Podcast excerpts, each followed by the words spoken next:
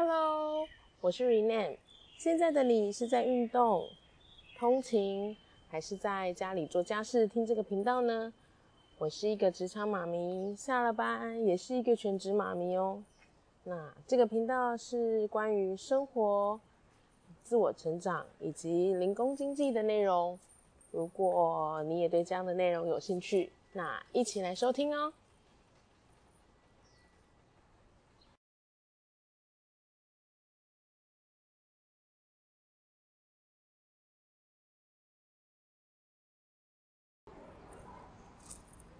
Hello，当了妈妈的你们有多长时间没有好好整理自己的外表了嘞？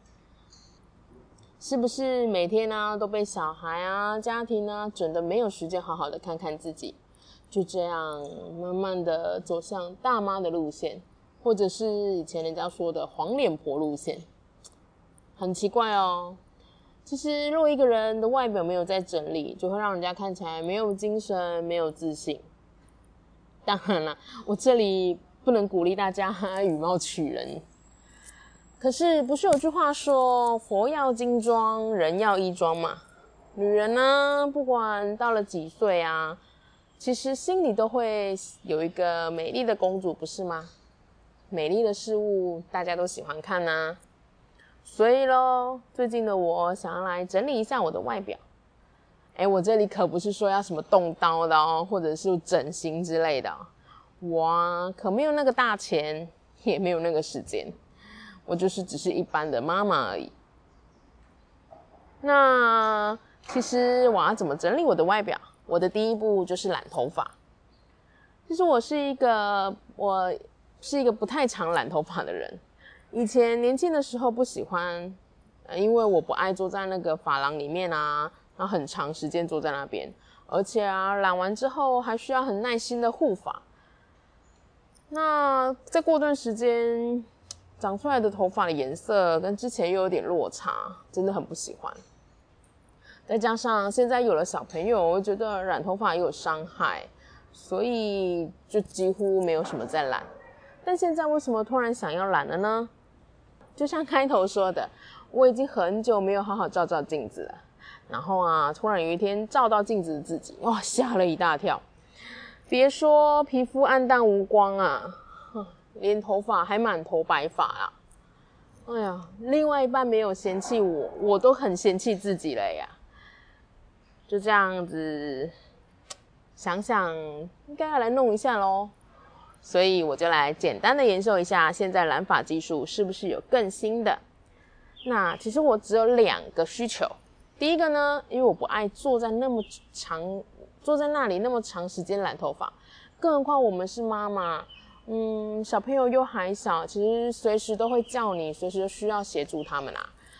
那再来就是我想要在自己自己家里用就好了，去上发廊又是又是花一笔大钱，所以呢，我就在网络上大约整理了一些重点，怎么样挑染发剂。那我就将这些重点呢分享给大家。第一个呢，哎，怎么挑染发剂呢？染发剂大约分成两种类型。我在网络上啊，大约整理了一些重点，那我就跟大家一起分享啊。第一啊，怎么挑染发剂？染发剂基本上分成两种。简单的讲呢，有一种叫做晨灰白发专用的染发剂。它这个呢是针对你有白头发，或者是你头发曾经漂白过，那就可以适合这一种。另外一种呢是多色染发剂，这一般呢就是你原本没有白头发，那你也没有漂白，就是就是很自然的白黑黑发，但是你可能要换一个颜色，你想要换个什么颜色，这样子的一个染发剂。所以呢，染发剂就基本上分这两种。第二个呢是染发剂的质地。那第二呢是染发剂的质地，现在市面上常看到的染发剂质地有三种，有泡沫的，有乳液的，有粉末状的。那先说乳液跟乳霜这样子的染发剂啊，就有点像你去发廊啊，然后它不是美发师帮你一层一层这样涂抹上去这一种的。那这个呢需要一点技巧，那需要巧手巧一点的人。那像我这种。手残的人真的也不太适合。那另外一种呢，但它还是有优点，它的优点就是它颜色可以让你持久一点，因为它弄得比较均匀嘛。那再来另外一个呢，就是泡沫式的染发剂，它是利用大量的泡泡，然后就像洗头发一样的方式，那你洗头发就不用一层一层或什么角度问题啊，这样就可以很简单的染发。这东西啊，这样子的质地基本上都比较适合新手，可是它的缺点呢，就是可能它比较容易掉色，就没有像那个乳霜状那样持久性了。对，那再来一个是粉末状的染发剂，那根据自己，它可以根据自己的发量啊、长度啊去调整那些那些药，那你只要把它泡水打开就好了。可是。呃，相较之下，如果像之前的那些乳霜状啊、泡沫状，它就没有办法保存，因为这个你粉末状你不需要一次用嘛，你可能根据你自己的发量去去去调和就好了。那你有剩下来的，你可以下保存得宜，你可以下次再使用。那或者是你有补染的时候，就可以再拿出来使用，这些就是比较好保存。但是它就没有像一些乳霜状跟那个。泡沫状就是一次用了用完，没有用完的你就不能保存，就必须得丢掉。所以它粉末状它的优点就是它很好保存。这就是这三种那个染发剂的质地。那第三呢，染发的颜色，染剂的颜色。现在外面呢，颜色真的是五花八门，而且如果你去发廊啊，通常它也可以让你，它可以帮你调色。可是其实我的诉求是我只是我要盖掉我的白头发。那我要整理一下自己的外表，比较利落一点，所以我对颜色的要求并没有很多，但基本色就可以了。所以颜色对我来说好像没有不是什么个重点，对不对？那第四个呢是染剂的成分，市面上的染剂啊，其实大部分都是化学合成的，当然啦，它也有一些诉求天然的东西，那有些天然是植物性的或者是矿物性的。但目前矿物性的已经被禁止使用了。当然啦，比较选择天然的成分啊，这个东西的道理很简单。如果是选择天然，可是你要它效果像化学的，如果他这个人诉求他是天然，可是他又告诉你他的效果像化学的，其实这种东西你就要去三思一下，是真的有可能它是纯天然的吗？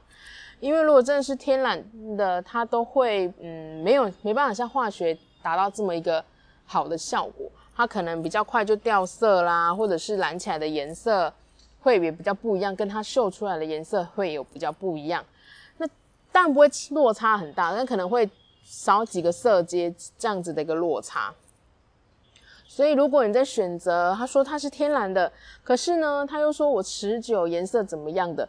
其实这个你就是要再稍微三思一下，三思一下啊，可能其实中间也是有加一些化学染剂。OK 啊，以上这四点啊，就是我对一个染剂的研究。那原来一个小小的染剂也有这么多的学问，真的不简单。总归一句啊，要美丽也是需要一些些的代价。接下来我要好好找找看哪一个染剂适合我喽。那若大家有什么推荐的，若有什么推荐的，你也可以留言告诉我。好啦，今天的分享就到这里。不知道你有没有和我类似的经验呢？欢迎你一起和我分享哦。若你也喜欢这样子的内容，请你给我五颗星的评价，给我一个让我继续录制的动力哦。那或者是你也可以到我的 IG 留言分享，我的 IG 是 R E N E E 下底线 S U N L I G H T R E N E E 下底线 S U N L I G H T。